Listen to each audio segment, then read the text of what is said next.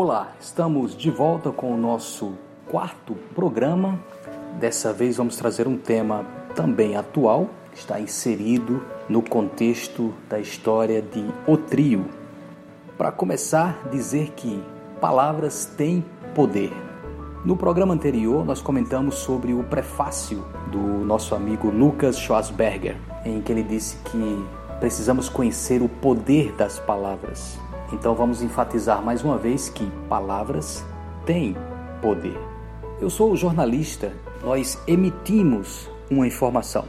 E quando emitimos uma informação, uma das formas de emitir é através das palavras. As palavras podem estar escritas, podem ser faladas e também, consequentemente, elas serão ouvidas, decodificadas, lidas, recebidas.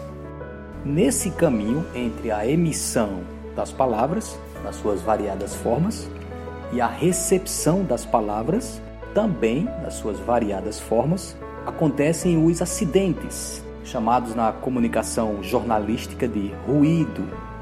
Então, se uma palavra é enviada e não é recebida, não é recepcionada da melhor maneira como o emissor pretendeu, acontece um ruído, um acidente de percurso.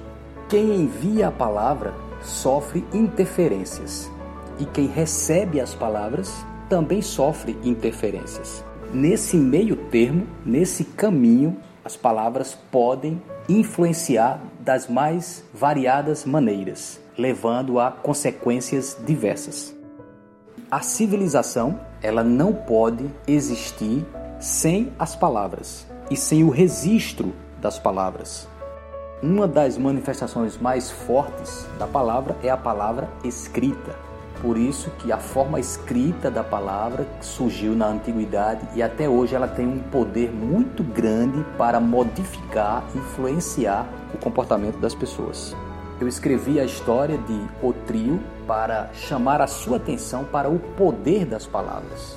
Então espero que a história possa lhe comover, possa lhe cativar no bom sentido e que você tenha um aprendizado sobre o poder das palavras e que esse aprendizado possa ser influenciador de maneira positiva na sua vida e na vida das pessoas que estão ao seu redor.